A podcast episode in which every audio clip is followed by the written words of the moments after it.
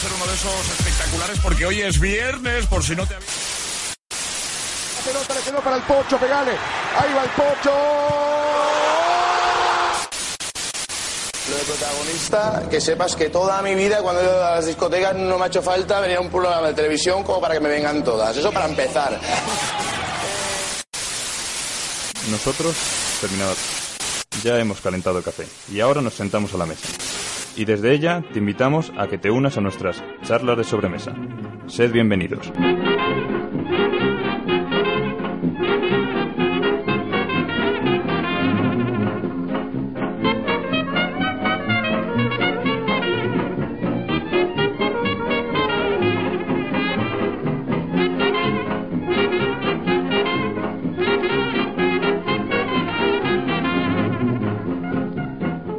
Estamos acostumbrados a ver los cómics como algo de niños, como un medio con el que nos entretenemos y nos distraemos recorriendo sus páginas sin esperar encontrar en ellas ninguna reflexión profunda que nos haga pensar, que nos haga plantearnos cosas o que nos ponga en duda nuestras propias creencias. Pero cuando recorremos las páginas de muchas de las novelas gráficas, descubrimos que no solo nos cuentan historias de fantasía, no solo vemos héroes vestidos en trajes extravagantes que se enzarzan en batallas épicas, o no solo asistimos a una historia divertida con tintes de sitcom. Profundizando más en este mundo, descubrimos estados tiránicos, realidades acalladas por la sociedad o profundas reflexiones filosóficas. Sed bienvenidos al único programa de cine en el cual apenas hablamos de cine, sino que nos servimos del séptimo arte para analizar, debatir y aprender sobre los temas que en él se tratan, porque el cine es, al fin y al cabo, un espejo de la condición humana. Sed bienvenidos a Charla de Sobremesa. Hoy traemos a charlas la obra maestra de la novela gráfica. Hoy hablamos de Watchmen.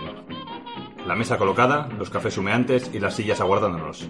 Esa de allí es la tuya, así que ya sabes, toma asiento y debate con nosotros.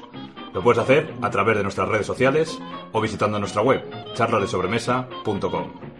Te agradecemos enormemente que si te gusta lo que escuchas, nos dejes un me gusta en iVoox o en iTunes. Y si no, que nos mandes tus sugerencias por los canales que te hemos indicado. Te presento a tus compañeros. A la derecha tenemos a Juan Luis Saavedra. Buenas tardes, bienvenido. ¿Qué tal, Diego? Buenas tardes.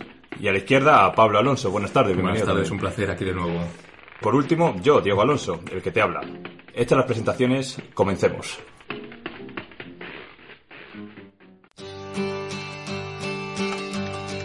Gather round people wherever you roam. Guerra Fría, Estados Unidos. Aquellos que decidieron enmascararse para prestar un servicio a la sociedad salvándoles de los criminales se encuentran perseguidos.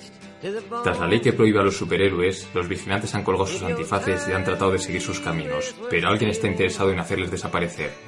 Con el pretexto de descubrir quién es su asesino, vuelven a fundarse en sus trajes. La adaptación del cómic Alan Moore creado a finales de los 80 nos llega en 2009 de la mano de Zack Snyder. Watchmen no es la típica película de superhéroes, puesto que sus implicaciones van más allá de antifaces, buenos y malos. And keep your eyes wide, the chance won't come again. And don't speak too soon, for the wheel's still in spin. Pues la verdad es que ha sido una grata sorpresa encontrarme con esta película y creo que mucho más con la novela gráfica. Yo me confieso de los que han descubierto esta obra bastante tarde y además en un orden inverso, acudiendo primero a la película y luego al, al cómic o novela gráfica. Y la verdad es que cuando lo lees te das cuenta de que aquello que estás observando es enormemente adulto y tiene unas implicaciones, como decía Pablo, enormes. Una filosofía detrás y un- una historia que va mucho más allá de pues eh, la típica historia de los señores con leotardos que están luchando contra el crimen. Es cierto, y aunque, bueno, en charlas nuestros oyentes ya sabrán que usamos el cine como hilo conductor de nuestros programas, en este caso eh, hay que volver eh, una y otra vez a la novela gráfica que mencionaba Juan Luis. Y también confesamos que va a ser muy complicado en, en una única charla tratar todos los temas que trata esta compleja obra. Es que es inabarcable, yo creo.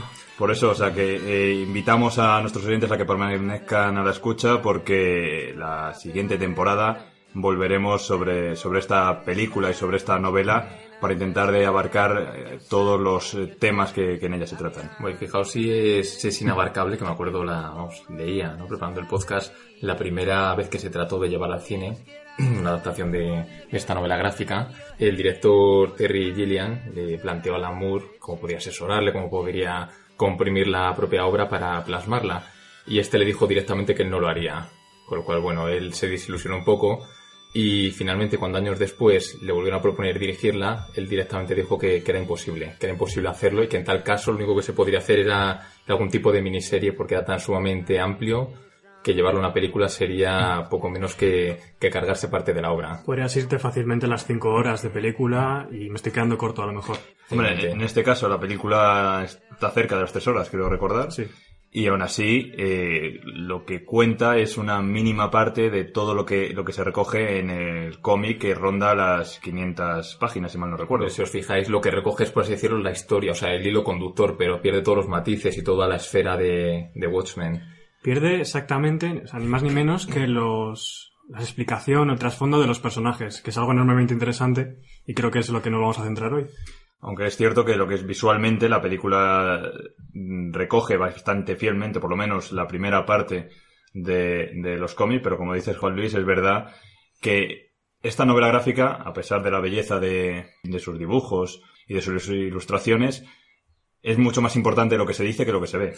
Y fijaros si es importante las implicaciones que, que tiene, que hemos comentado al principio, que la revista Times eh, la considera como una de las 100 mejores novelas desde 1923. O sea, es la primera y única novela gráfica que está considerada dentro de, de las 100 mejores novelas.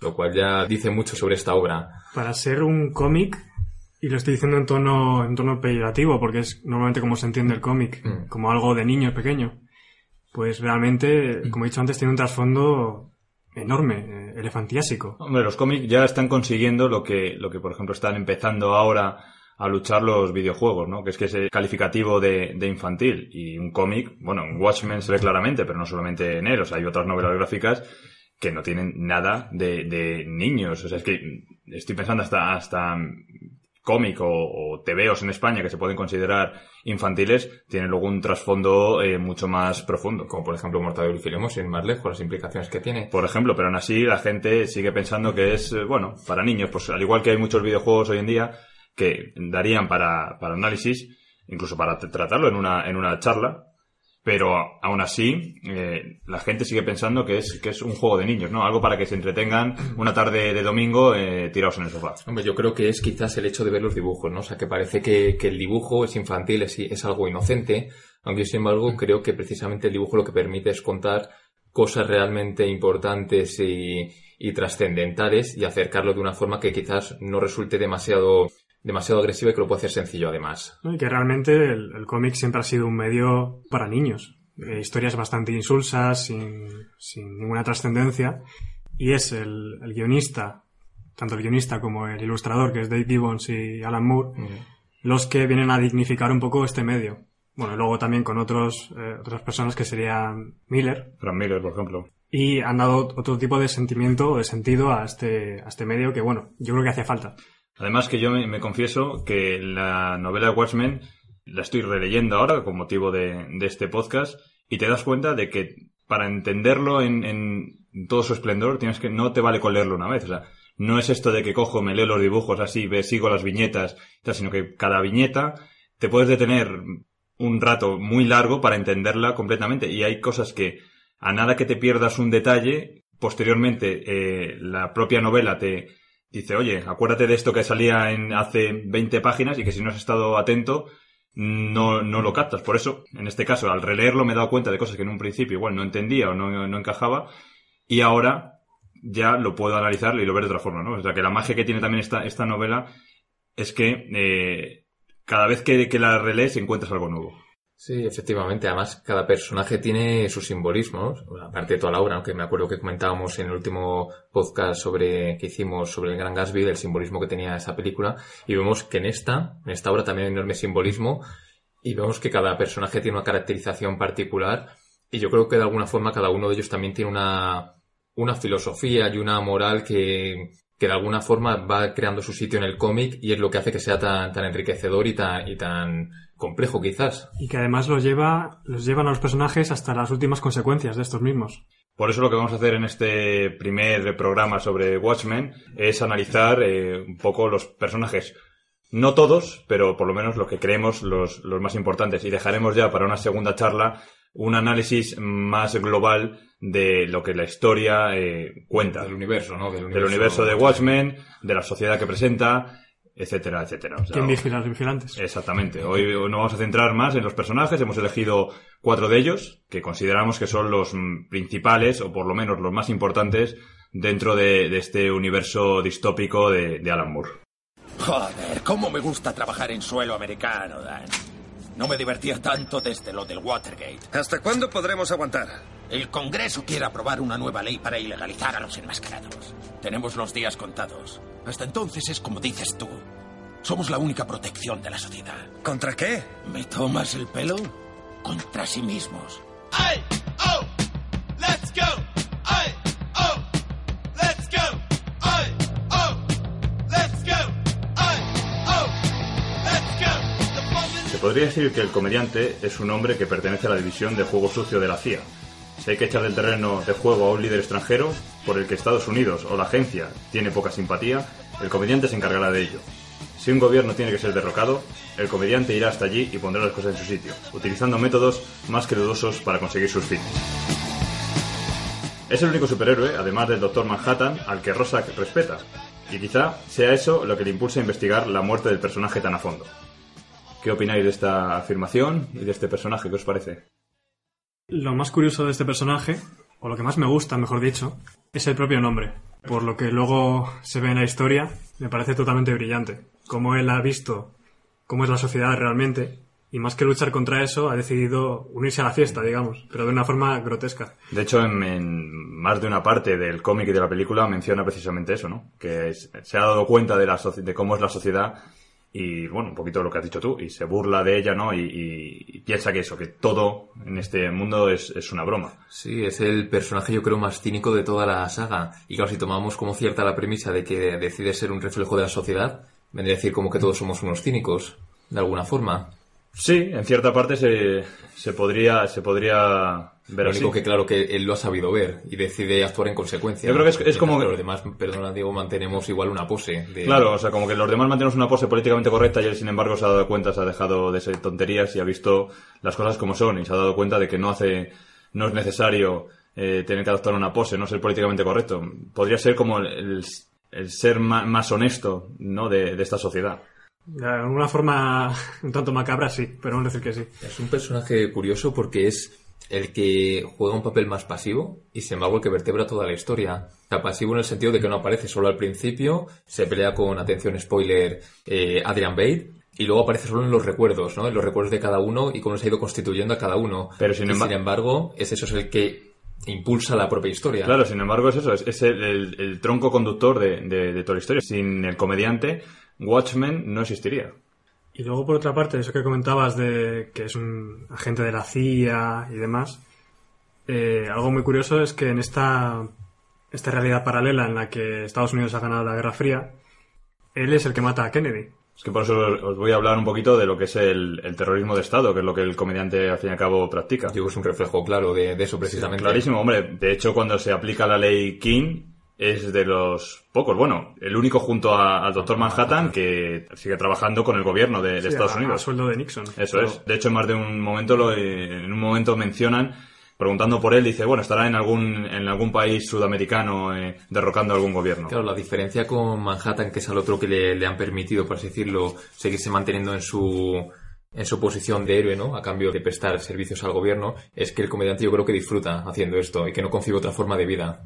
Sí, tiene unos valores, unos valores eh, inculcados, a pesar de ese cinismo, tiene un, un código de valores por el que se rige en el cual el terrorismo de Estado eh, es uno de ellos. ¿Y qué es el terrorismo de Estado? El terrorismo de Estado consiste en la utilización de métodos ilegítimos por parte de un gobierno orientados a inducir miedo o terror en la población civil, para alcanzar sus objetivos o fomentar comportamientos que no se producirían por sí mismos.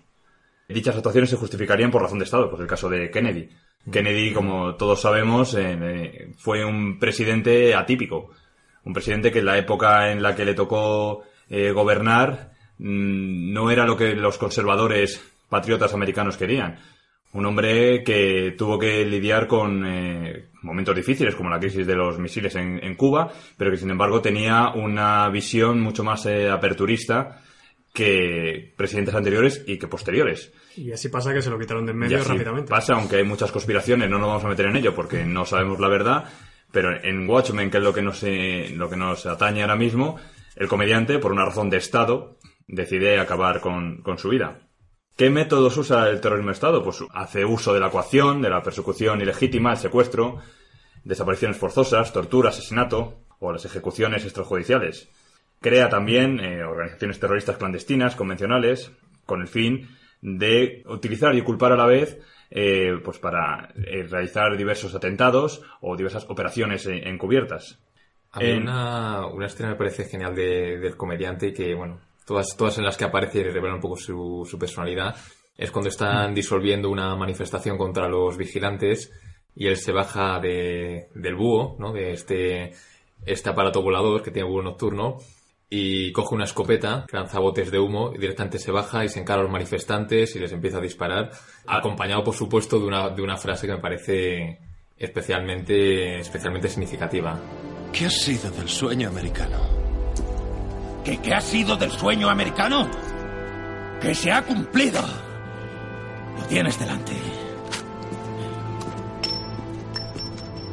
hace caso omiso de lo que serían las normas en cuanto a la seguridad, por ejemplo, y es que, por ejemplo, el bote de humo no lo tira como lo debería tirar la policía, con ánimo de disolver, sino que coge y lo primero que hace es eh, tirarle un bote de humo directamente a la cara de uno de los manifestantes. Manifestantes.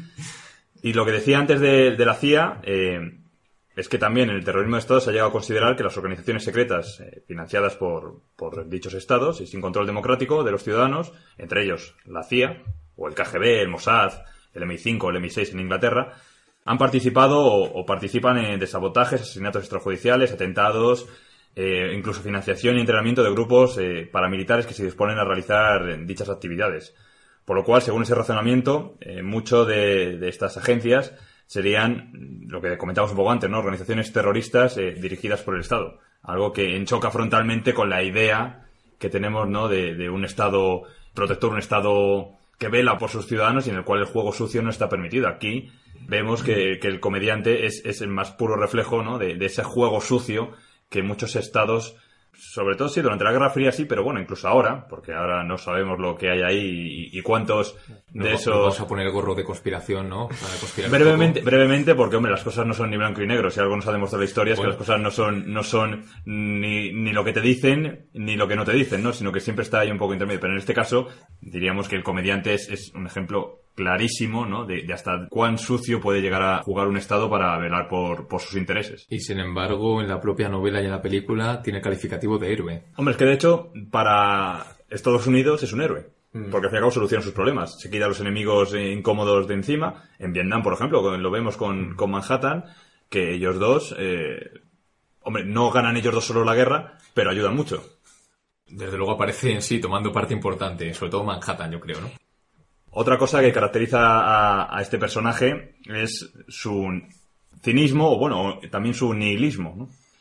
¿Qué es el nihilismo? En nihilismo tenemos la, falsa idea de pensar que es aquel que no está, que le importa que le da todo igual, ¿no? Que no le importa nada, que bueno, él es un ser que vaga por esta vida sin ninguna preocupación. Pero el nihilismo es otra cosa. El nihilismo es una posición filosófica que argumenta que el mundo, y especialmente la existencia humana, no tiene un significado objetivo o, un propósito comprensible eh, de verdad o valor esencial. Que en esta vida no podemos apelar a, un, a una verdad superior. No tenemos un destino, ni un sino, ni un- una razón de ser.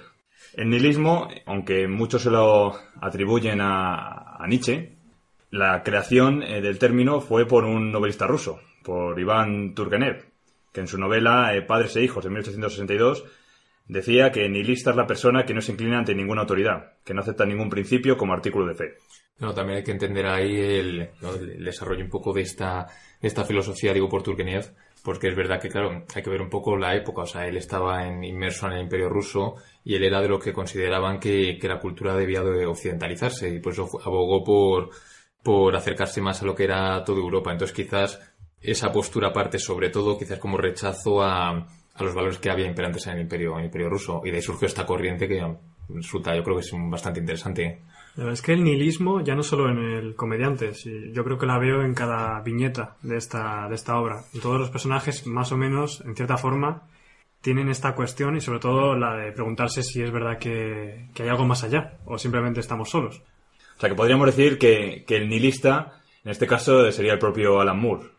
Que probablemente esté, esté reflejando un poco de sí en cada página. Hombre, yo creo que sí, además viendo la ideología de, de Alan Moore, que ya lo hemos visto en V de Vendetta también, yo creo que esta novela gráfica es un claro reflejo de, de su ideología. vamos. Decirle a nuestros oyentes que aunque estemos, nos refiramos eh, repetidamente a la novela gráfica, aquí estamos analizando la película de, de Watchmen. Lo único que la novela gráfica es tan buena que tenemos que apelar, eh, tenemos que volver una y otra vez a, No, ella. me parece interesante que alguien pueda entrar aquí por la película y que se encuentre con estos pequeños detalles que se ha perdido lamentablemente y acuda a la obra original porque es que es... Es, Es que realmente la profundidad de los personajes, si no ves la novela, es lo que comentábamos al principio. Si no, si no recurrimos a, a esas casi 400 y pico páginas, Casi 500. casi 500, pues la película quedaría como una mera en- encadenación o concatenación de, de sucesos.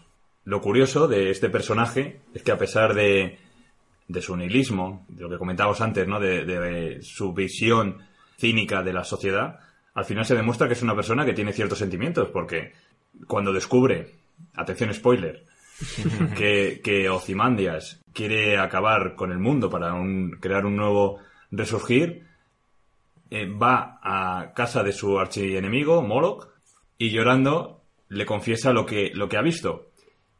Lo que viene a decir que al final le importa, en cierta manera, la, la humanidad. Yo no lo interpreté así. Yo lo interpreté como que se acaba, como bien tú decías, un orden establecido y empezaba otro. Y él se encontraba cómodo en ese orden. En el nuevo orden, quizás él ya no tiene sentido. Ya su papel como miembro de, de la CIA, eh, encubierta y tal, no tiene ningún tipo de sentido, ya no sería útil. Aparte, claro, hay que tener en cuenta su rivalidad con Ozymandias también. Si se plantea un nuevo orden donde Ozymandias probablemente sea mm, el líder, pues claro, ¿el qué, qué sentido tiene este personaje? Bueno, son visiones diferentes y la verdad que yo no me las había planteado. Yo ahí es verdad que me quedé más en lo básico y pensé que, que a pesar de todo tenía un, Un corazoncito, corazoncito. ¿no? Es Un- que no, no creo que lo tenga. Yo creo que el único personaje que de alguna forma comprende al comediante es este ser azul atómico con un átomo de hidrógeno dibujado en la frente, siguiendo el modelo de Bohr, que es el Doctor Manhattan. Hombre, eso lo vemos, por ejemplo, en, en la escena eh, cuando termina la guerra de Vietnam. Están con las celebraciones de que Estados Unidos ha ganado eh, la guerra y de repente están en un bar eh, festejándolo y aparece una mujer vietnamita, eh, bueno, que en su momento la dejó preñada y que viene a reclamarle que se haga cargo del- de su futuro hijo. Y él, sin ningún miramiento, saca la pistola y, y la pega un tiro. Y aún así, Manhattan no interviene. De alguna forma, creo que entiende las motivaciones que mueven a- al comediante. Más que entender, yo creo que comparten ese alejamiento por, por la vida en general, como un mero hecho contemplativo. A lo mejor en el caso del Doctor Manhattan es eso, la contemplación, y en el caso del comediante es simplemente desprecio o indiferencia. Pero vamos a hablar un poco más de- del Doctor Manhattan.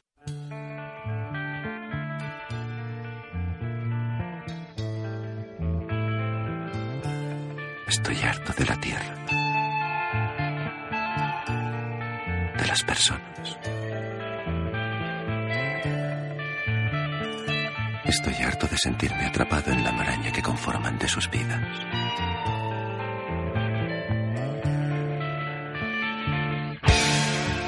Dicen que trabajan para crear un paraíso.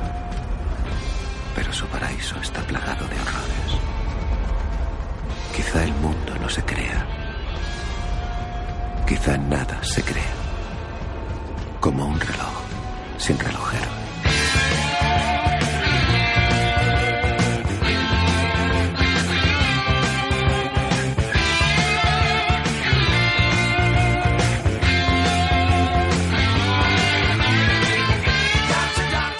Hijo de un, relojero eh, al cual trató de seguir sus pasos, su padre decidió que finalmente con los descubrimientos de Einstein acerca de la relatividad del tiempo debía dedicarse a otra cosa. Se doctoró en física atómica y tras un fatídico accidente que lo desintegró literalmente, lo volvió a reconstruir tiempo después, pero esta vez con unos poderes que le permitía presentarse en el tiempo en todos los momentos, presente, pasado y, y futuro. Y esto es quizás, eh, retomando un poco lo que decías Juan Luis antes, lo que permite enfrentarse en este caso al comediante como un mero observador, como si, si no quisiera inmiscuirse en los asuntos de la humanidad, que simplemente estuviera allí para, para dar fe de ello, para estudiarlo y mm, concibe el mundo como una sucesión de, causas y consecuencias. Él cree que todo está configurado, precisamente por esto que os, que os comentaba, que es capaz de ver todos los momentos temporales a la vez. Pero sin embargo, esta, esta mentalidad o esta filosofía no ha surgido de la nada, sino que ya tiene, tiene unos antecedentes claros en la filosofía que es lo que se llama determinismo. De hecho, antes de, que entres más en detalle en esa corriente filosófica, comentar que, que en ese renacimiento que, que tiene Manhattan pasa a ser el primer superhéroe como tal, ¿no? Es como una evolución que de hecho mm, cree, genera un shock en los eh, Minutemen, que eran los eh, grupo de héroes enmascarados que había hasta entonces, porque de repente se dan cuenta que hay un ser eh, superior, que sería Manhattan tras esa ración extra ¿no? de, de radiación. De, de rayos, ¿no? De. Se, se pasó y se volvió azul. El bronceado no lo siento bien. No, la verdad es que no, le dio un halo un poco Me truculento. parece muy curioso de este personaje.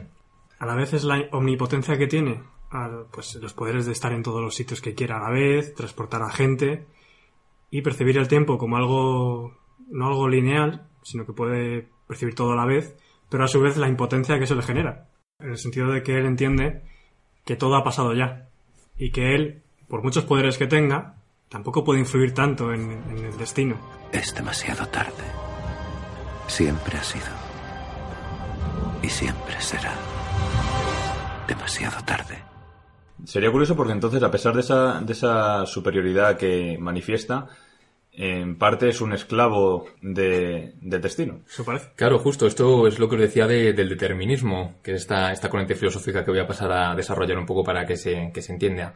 Eh, la forma de definirla más, más sencillo creo que sería que aquella que entiende que todos los fenómenos y acontecimientos que suceden en el universo se rigen por una serie de leyes naturales de, de carácter causal. Eh, hay dos versiones o dos corrientes, una más extrema y otra moderada. La versión más, más extrema sostiene que, que no existe ningún tipo de suceso aleatorio o azaroso y que el futuro es potencialmente predecible a partir del presente.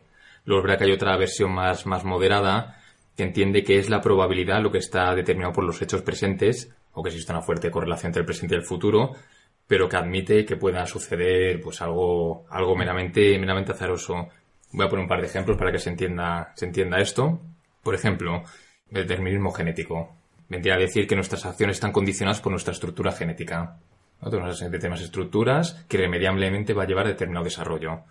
Otro ejemplo dentro del ámbito social, eh, concretamente respecto a las clases, eh, diría que el nivel social último al que podría adquirir una persona estaría correlacionado con aquel en el que nacimos, de tal forma que la movilidad entre las, eh, entre las distintas clases sociales sería imposible. De esa forma estarías eh, cargándote ¿no? la ideología que, que impera desde hace unos años, ¿no? del famoso ascensor social, ¿no? por el cual cualquier hombre hecho a sí mismo que empieza con eh, eh, cuatro duros o cuatro monedas en el bolsillo puede llegar a, a ser lo que quiera si se lo plantea. Fíjate a Mancio Ortega, que empezó con un pequeño taller.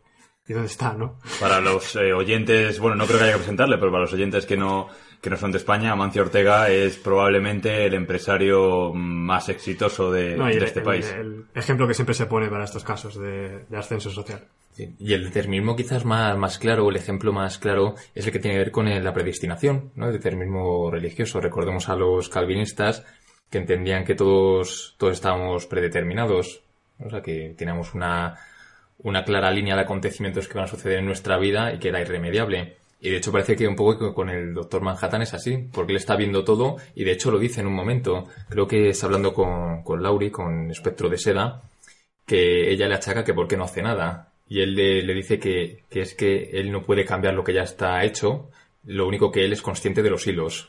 Pero fíjate, eh, a mí sinceramente esa visión del mundo eh, determinista, que bueno, vemos con el doctor Manhattan, pero es una corriente filosófica real, A mí me crearía cierto pavor, porque te viene a demostrar que mm, tu destino ya está marcado, que hagas lo que hagas, no va a cambiar nada. Y siempre estarás con la sensación, ¿no?, de que todos los actos que tú, en teoría, realizas eh, basándote en tu libre albedrío no es tal, sino que está todo conducido por unos los manejados por no se sabe qué o quién, que está, eh, de alguna forma, dirigiendo toda tu existencia.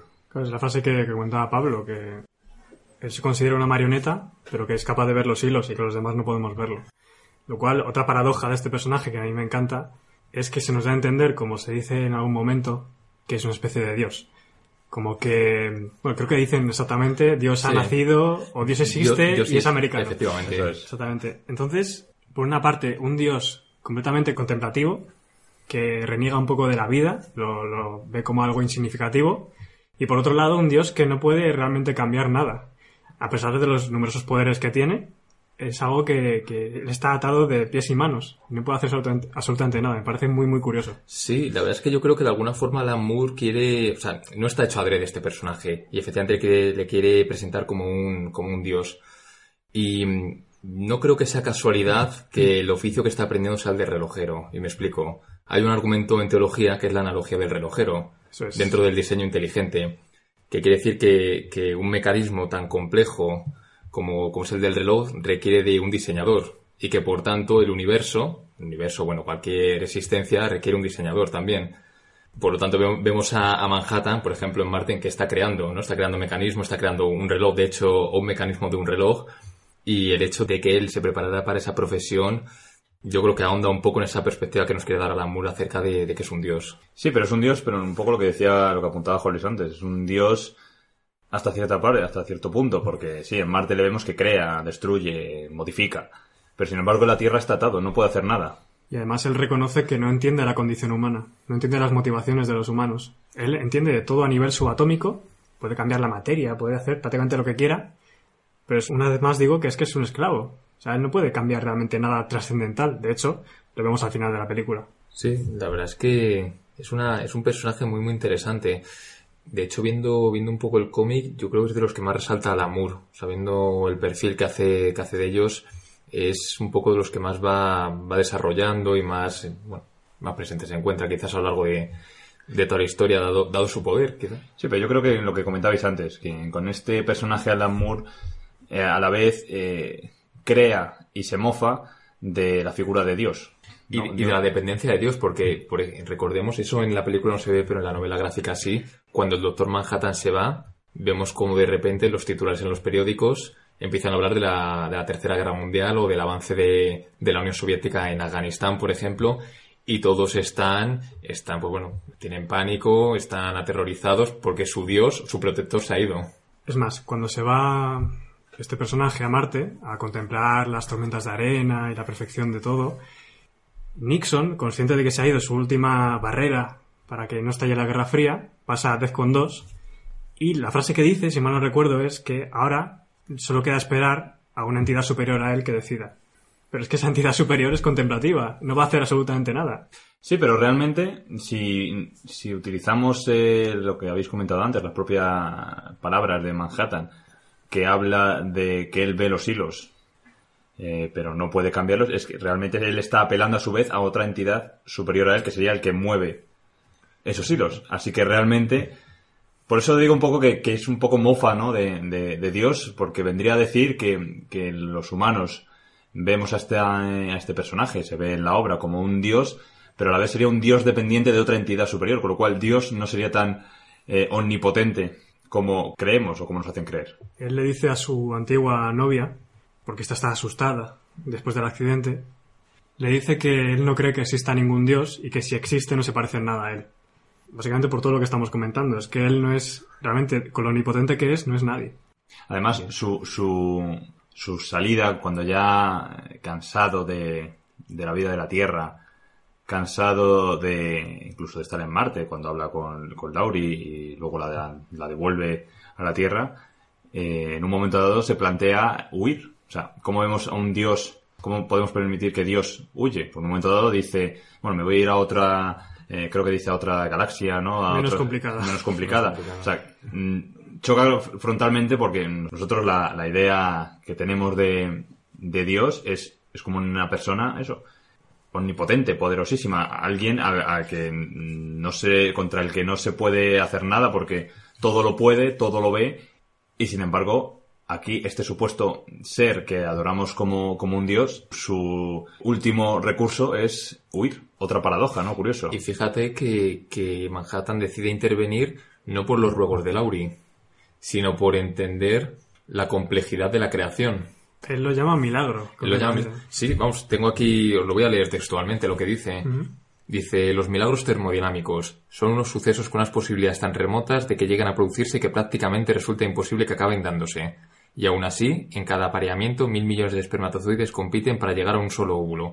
Multiplica esas posibilidades por las innumerables generaciones que ha habido de seres humanos, por las posibilidades de que tus antepasados vivieran, se conocieran, engendraran a ese hijo en concreto, a esa hija exactamente, hasta llegar a tu madre, que se enamora de, tu, de un hombre al que tiene todas las razones del mundo para odiar, y de esa unión, de los miles de millones de niños que compiten por lograr fecundar el óvulo, fuiste tú, solo tú la que surgió. Destilar una forma tan específica a partir de tal caso de improbabilidades resulta tan difícil como que el aire se, transforme en oro. El cenit de lo imposible, un milagro termodinámico. Es esa especie de catarsis del personaje o de darse cuenta de que la vida tiene algo de valor cuando él pensaba que no. Es lo que hace, le hace volver a la Tierra para intentar salvarla. Si bien antes decíais que que uno de los personajes a los que le tenía respeto al, Dr. Manhattan era Rorschach. Y creo que tenemos que hablar de este personaje porque para mí es el personaje. Es uno de los más importantes.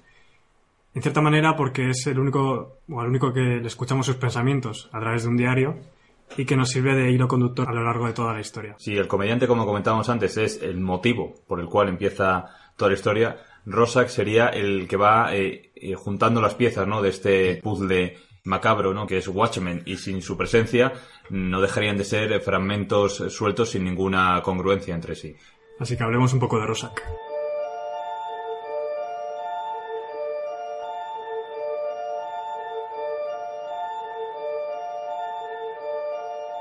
Diario de Rorschach, 12 de octubre de 1985. Esta mañana me he encontrado un cadáver de un perro en un callejón. Tenía una marca de neumático sobre su tripa reventada. Esta ciudad me teme. He visto su verdadero rostro. Las calles son alcantarillas alargadas y esas alcantarillas están llenas de sangre. Y cuando se forme una costra en los desagües, todas las animañas se ahogarán. La mugre acumulada de tanto sexo y tantos asesinatos les cubrirá con su espuma hasta la cintura y todas las putas y los políticos alzarán la vista y gritarán, sálvanos. Y yo susurraré, no.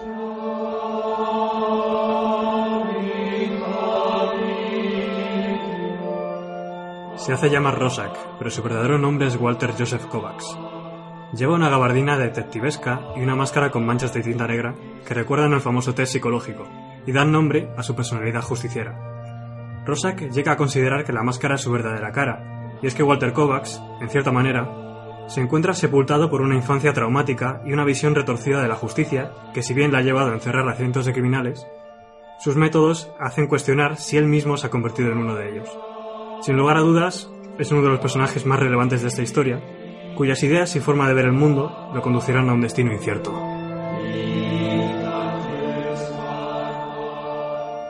Y bueno, ¿qué os parece este personaje? Porque a mí, desde el minuto uno, ya me, me llamó la atención, por lo que os he comentado un poco antes de que seguimos su pensamiento a través de su diario y de esta versión retorcida de su personalidad. Casi podría ser un Batman pasado de, de rosca, ¿verdad? A ver, que es un personaje que, que me resulta muy, muy interesante, ¿no? Es, podría decir es un justiciero que se toma la, para la redundancia, la justicia por su mano, pero a diferencia del comediante se lo toma de una forma muy distinta. O sea, el comediante ve la cara y decide hacer una broma, ¿no? De la sociedad, mientras que Rorschach ve la, ve la cara de la sociedad y decide emprender una cruzada.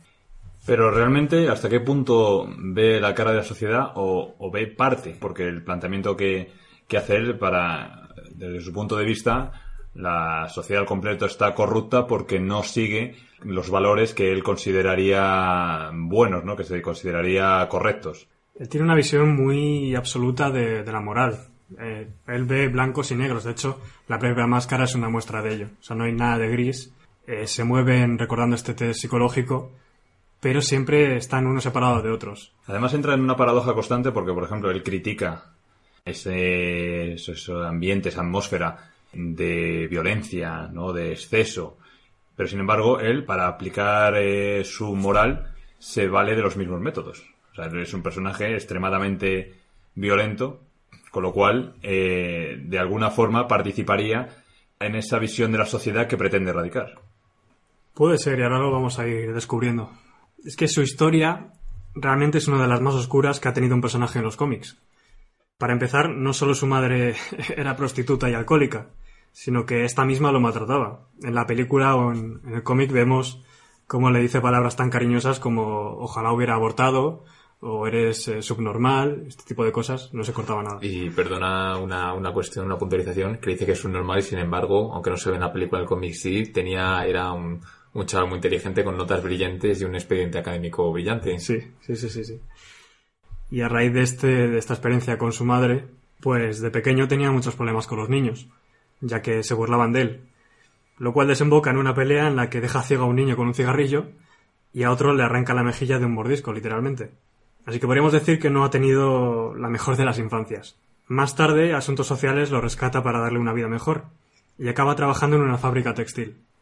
Aquí es donde empiezan a pasar cosas interesantes y es lo que os quería comentar un poco, que es que trabajando en este lugar encuentra un vestido blanco con manchas negras que encargó a una mujer pero que esta mujer nunca llegó a recogerlo. El vestido era un tanto peculiar, puesto que tenía unas manchas de tinta que se movían. Una mujer que, si me permite la puntuación, creo que ya ha salido en, en algún momento, ¿no? En alguna de nuestras charlas. El caso de Kitty Genovese. Sí, yo creo que lo comentamos en Funny Games, ¿verdad? Funny. Games, eso es. Yo recomiendo, o sea, voy a contarlo un poco por encima, pero recomiendo que si alguien quiere verlo a fondo, o escucharlo a fondo, mejor dicho, que vaya a ese programa que hicimos porque lo tratamos con, bueno, como se merece. La cosa es que Rorschach se entera de este asesinato, el cual, por contarlo rápidamente, ocurre en un barrio de Nueva York en el que un asesino está agrediendo a una mujer, la está violando y está a punto de matarla, y casi o más de 30 vecinos están mirando sin llamar a la policía. Es lo que daría pie al famoso efecto espectador en psicología. Y como hemos dicho, si queréis saber un poco más de este caso, lo tenemos en el programa de Funny Games. Y Rorschach, al descubrir esto en los periódicos, tiene una reflexión que os voy a leer. Dice, entonces descubrí cómo era la gente, detrás de excusas, detrás de autoengaños. Avergonzado de la humanidad, volví a casa, cogí restos de su vestido abandonado y me hice una cara con la que poder mirarme al espejo. Así es como nace su personalidad justiciera, aunque no en la versión extrema que nosotros llegamos a conocer. Luego, por otra parte, un aspecto realmente curioso de su máscara es que las manchas de tinta se mueven como si se tratasen del famoso test psicológico que a muchos os sonará. De hecho, es el mismo test que le hacen en la cárcel, para evaluar si realmente está tan demente como parece o no. Y se trata de un test eh, proyectivo de psicodiagnóstico creado por Hermann Rorschach en 1921. Es un test que intenta evaluar la personalidad mediante 10 láminas que presentan manchas de tinta de simetría bilateral, caracterizadas por ser ambiguas y no tener una estructura clara. Podrían ser cualquier cosa. Y es muy curioso porque, claro, él lo que pretende con esa máscara, lo que hace ver es que la gente está proyectando sobre la, sobre la máscara, ¿no? Las formas se están deformando en base a lo que los que se enfrentan a él están viendo. Sin embargo, lo que se explica es que el, el propio traje responde a, las a la presión sanguínea, al- a, la sudoración, etcétera. Por lo tanto, realmente quien estaría forzando la imagen, por así decirlo, sería el propio Rorschach, que es quien está creando la imagen que el otro vería. Sí, yo creo que es una metáfora de, de realmente cómo él proyecta y cómo su forma de ver el mundo. Efectivamente, justamente ese, ese, apunte iba, ese apunte iba a decir que al fin y al cabo lo comentamos de que en blanco y negro y que impone su propia moral, sería esto sería un reflejo de, de eso. Eso es.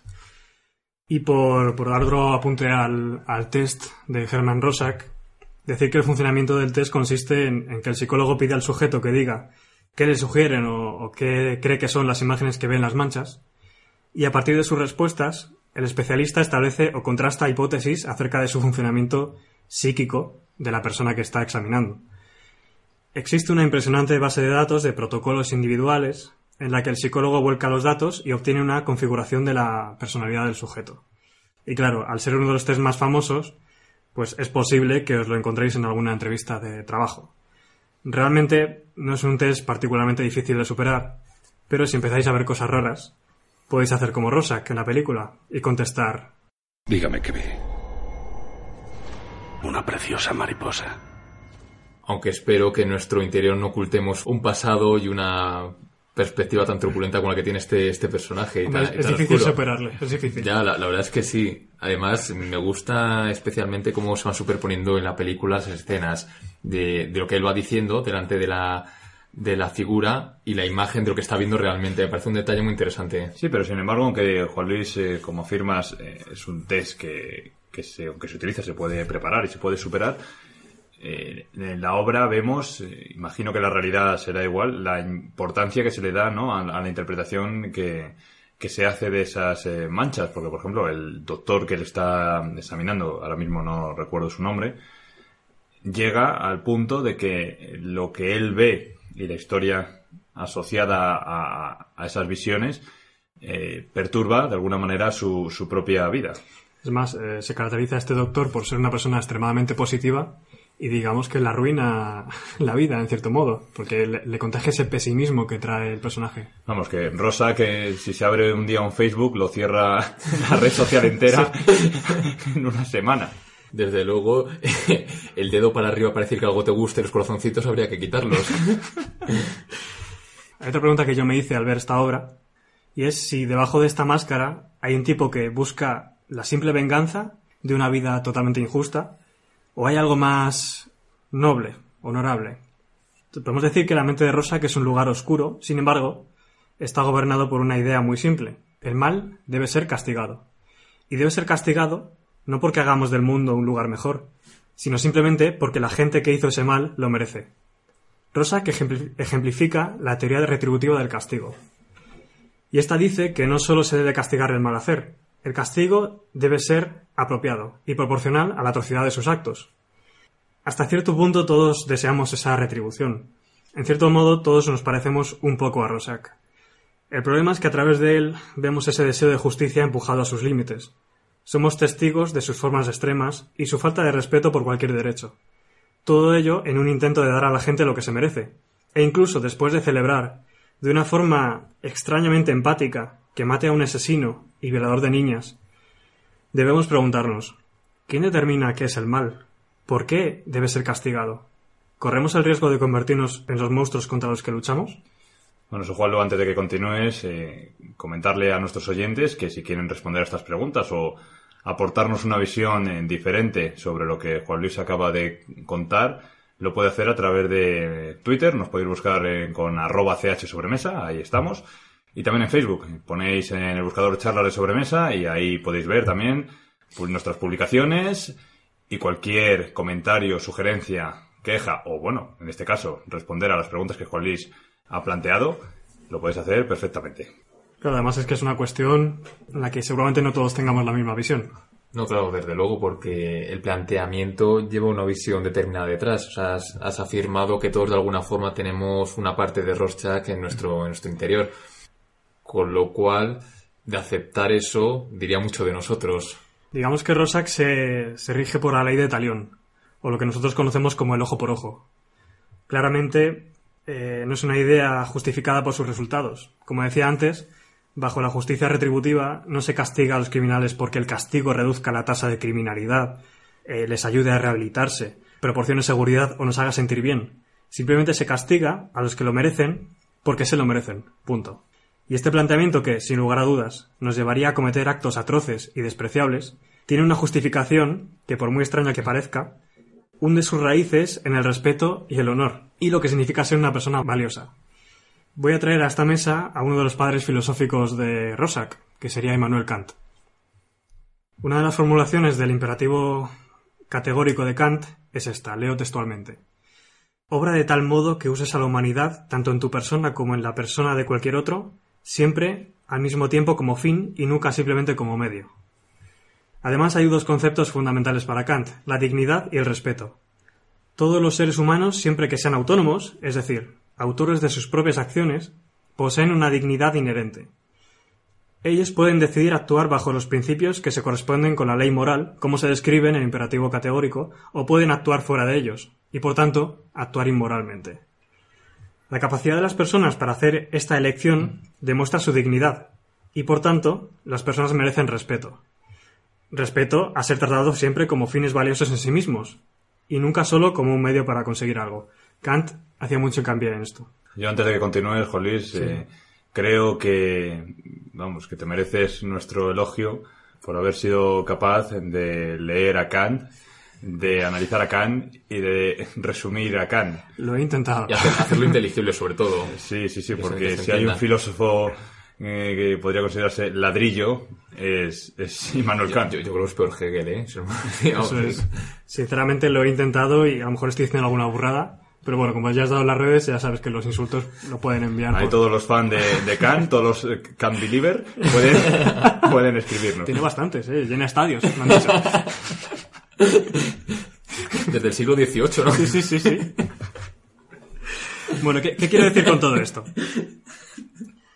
Lo que significa es que castigar a un criminal para que sirva como ejemplo a la sociedad o para que éste se rehabilite es un acto inaceptable, pues estaríamos tratando a esa persona como un medio y no como un fin en sí mismo. El mal debe ser castigado porque ha violado las normas morales. Fin. Son estas convicciones las que le llevan a rechazar de forma tajante el plan maestro de Adrian Bate.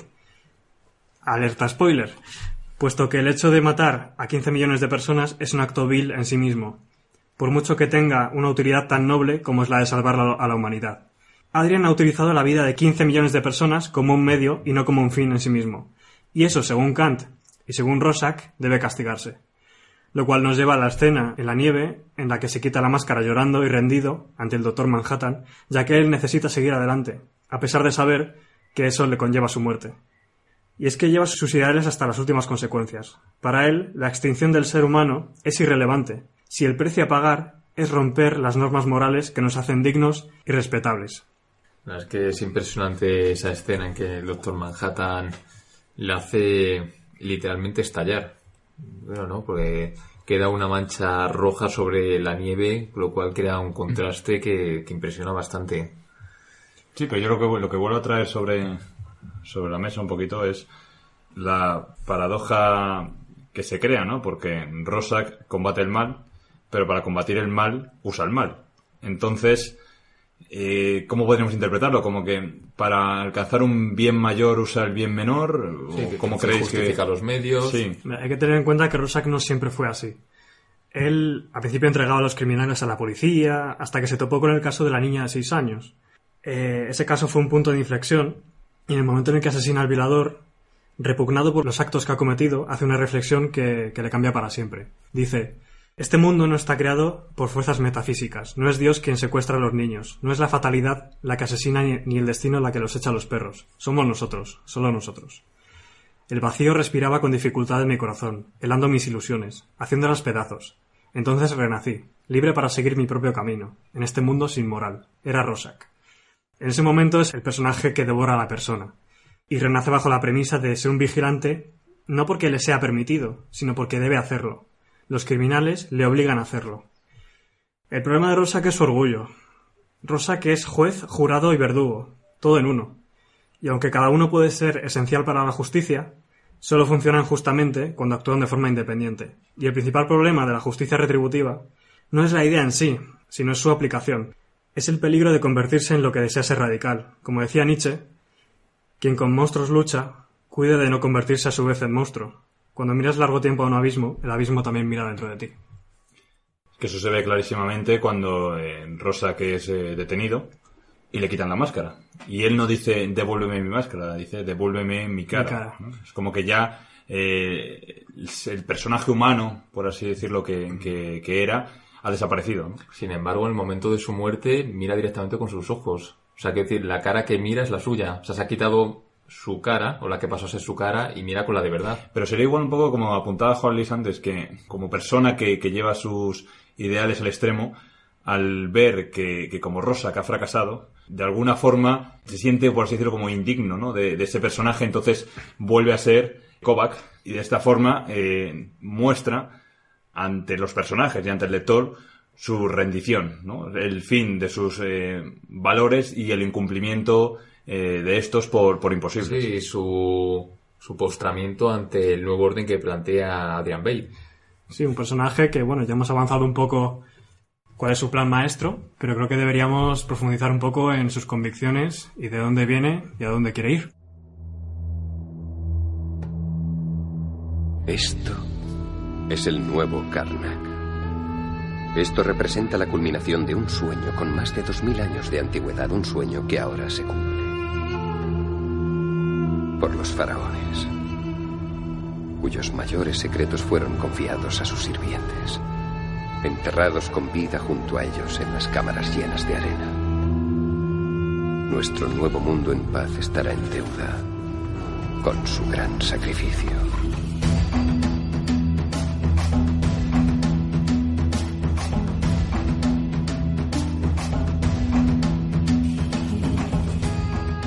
Parece muy interesante de Docimandias, que es el único héroe o superhéroe, según se quiera ver, ahora lo comentamos un poco más, que, ha revelado su identidad y que curiosamente también es muy querido y que tiene un montón de seguidores. Que ha, sabido sacarle partido haciéndose millonario. De hecho, se ve tanto en el cómic como en la película, ¿no? Que ha sacado su propia línea de juguetes. Y en el cómic se ve otra cosa que, que en la película, ¿no? Que es que también realiza espectáculos en, en diversas ciudades, aprovechándose un poco de esa fama, ¿no? Y, y es un personaje que también recoge un poco el ideal americano, el hombre hecho a sí mismo. ¿no? Porque él es un personaje adinerado, sus padres mueren cuando él es joven, recibe una herencia importante y sin embargo él prefiere renunciar a ella donándolo a la caridad y emprender el camino que llevó su, su héroe, que es, que es Alejandro Magno. Y que más tarde se daría cuenta de que no consigue empatizar con, con ningún ser humano más que con Ramsés II. De hecho, su propio nombre es Ramsés II en griego, que sería Ozymandias. Y bueno, su superpoder, no sé si llamarlo de tal manera, sería que es tan tan inteligente que consigue concebir un plan con el que salvaría a la humanidad. Tiene unos, tiene unos valores interesantes, ¿no? Porque él es, o que le definen como pacifista, bueno, aparte vegetariano, es pacifista, y, y por eso choca un poco con, con lo que luego vemos, pero de alguna forma él prefiere, de hecho en el cómic se ve, prefiere sacrificar su, su moral a favor de, de la humanidad. Y es que hasta cierto punto sí que seguiría ese ideal pacifista que apuntas, Pablo, porque para salvar a la humanidad, para evitar la Tercera Guerra Mundial, toma una decisión drástica, sí, pero que implica eh, un mal menor comparado con la devastación total que podría ser en caso de que la tensión, como se va viendo en el cómic, llegase al punto álgido, que el famoso eh, reloj del juicio final eh, llegase a medianoche. Y bueno, para este planteamiento, que es un planteamiento utilitarista, hemos acudido a nuestro filósofo de cabecera, el ya, ya habitual colaborador, Roma Entrenado.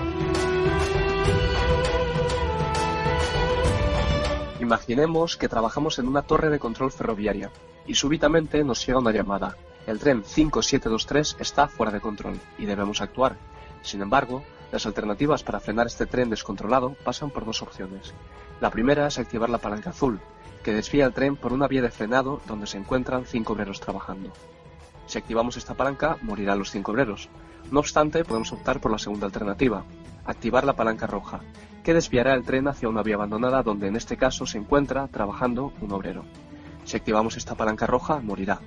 Así pues, solo tenemos estas dos opciones, o la palanca azul o la palanca roja. ¿Qué elegiría usted como responsable de control ferroviario?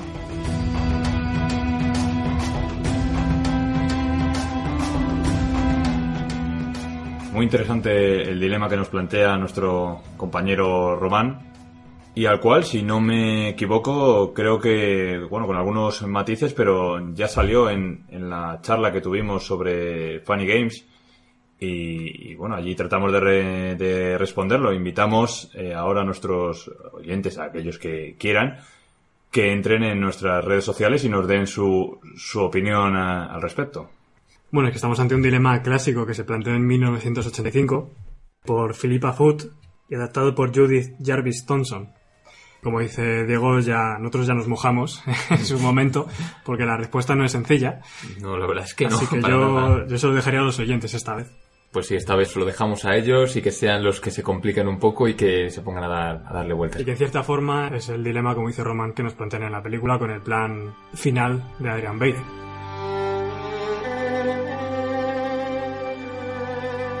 Pues bien, este, digámoslo así, es el entuerto o problema principal que subyace a la película. La tercera gran guerra está a punto de comenzar y quizá, activando la palanca roja, podamos evitarla. El superhéroe que presento lo sabe muy bien, pues ya ha tomado la decisión. Estoy hablando de Adrian, quien es presentado como el garante de la frialdad y la premeditación. Recordemos que la culminación de su plan se lleva a cabo bajo el hielo más cálido, pero que sin embargo, decía, consigue evitar la guerra tomando para ello una decisión drástica que, por cierto, varios de sus compañeros no alcanzan a comprender.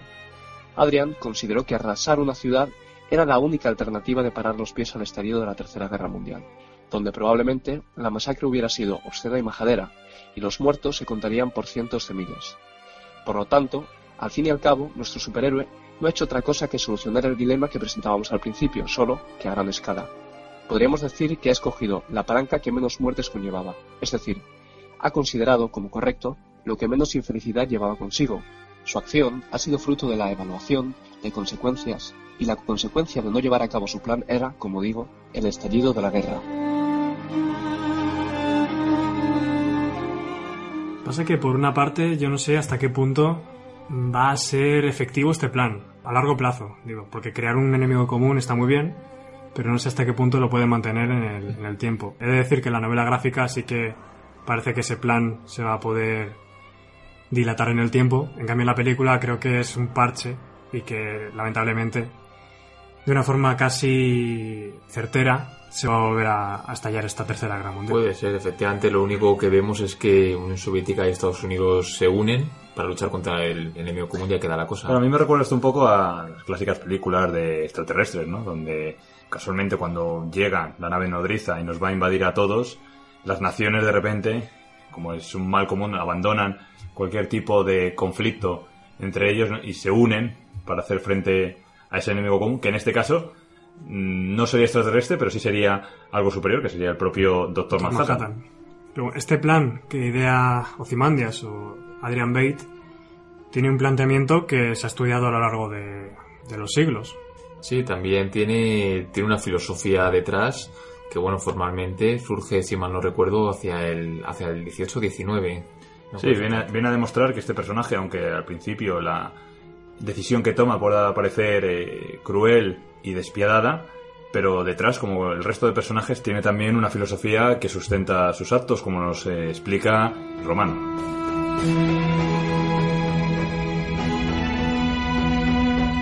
Esta perspectiva de Adrian, la evolución de los actos por las consecuencias, nos lleva a una de las teorías éticas que causó más revuelo durante el siglo XVIII y XIX. Sus padres fueron, primero el filósofo inglés Bentham y más tarde el filósofo también inglés Stuart Mill. Estamos hablando del utilitarismo. Pero si Adrian es utilitarista, ¿qué significa esto del utilitarismo? ¿O qué es el utilitarismo?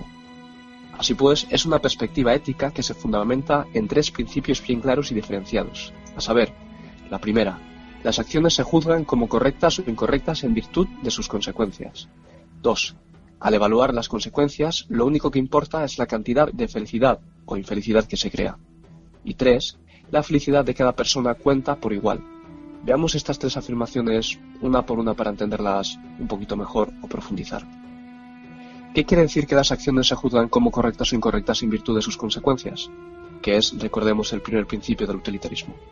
Bien, de esta cuestión se desprende que, a la hora de tomar decisiones y acciones, hemos de sopesar qué consecuencias conllevarían a la hora de tomarlas.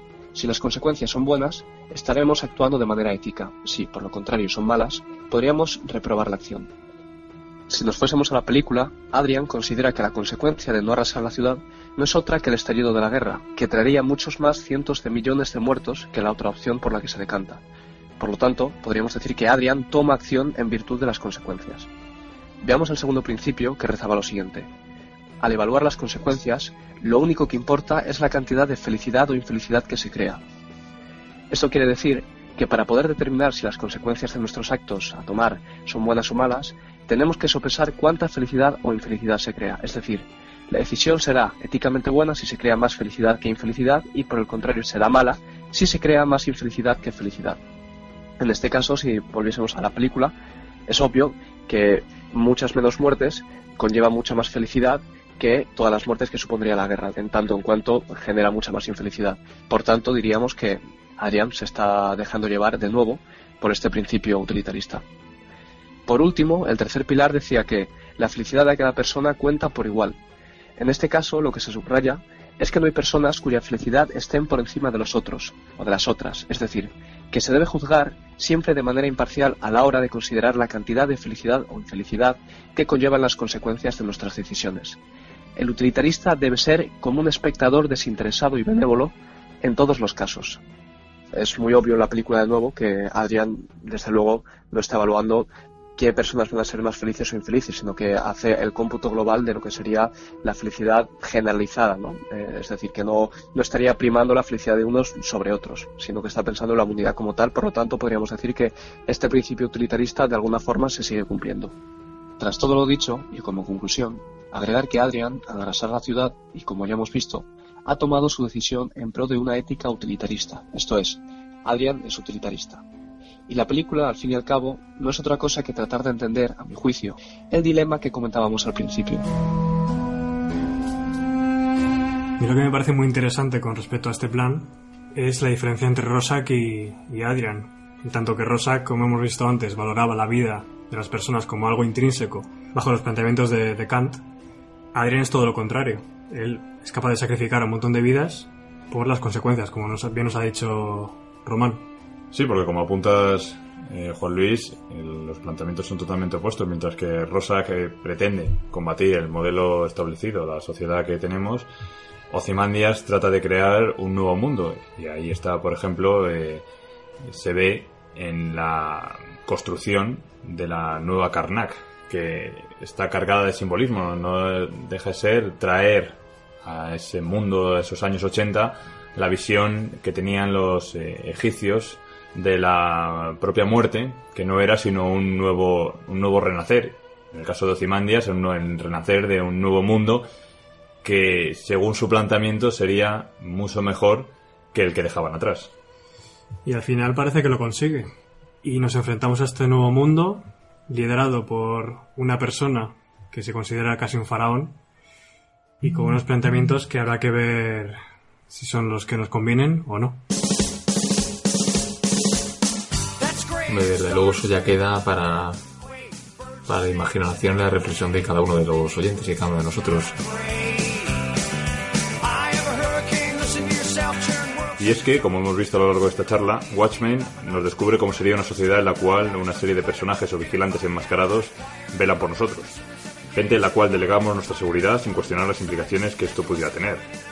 La obra deconstruye la imagen tradicional del superhéroe, revelando una cara más siniestra y, sin embargo, más real de lo que un superhéroe simboliza, presentándonos un elenco de personajes que están más próximos a la locura que a los valores que se les presuponen a un protector. Ante un desenlace como el que presenta la obra, ¿confiaríamos en estos justicieros de mentes que parecen regirse por sus propios intereses antes que por el bien común?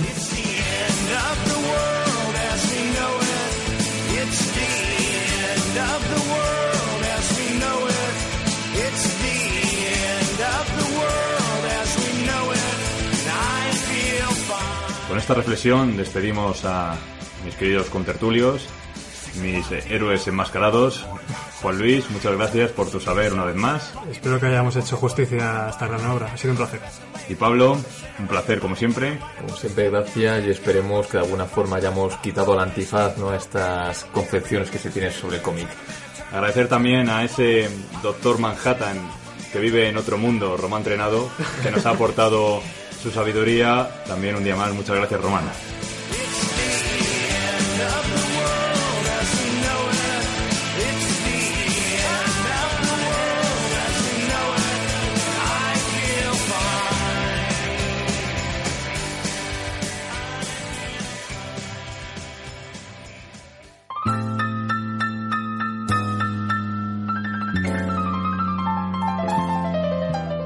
Acabados los cafés, nos levantamos de la mesa, no sin antes recordaros que nos podéis seguir en Twitter, arroba chsobremesa y visitar nuestra web, charlasdesobremesa.com.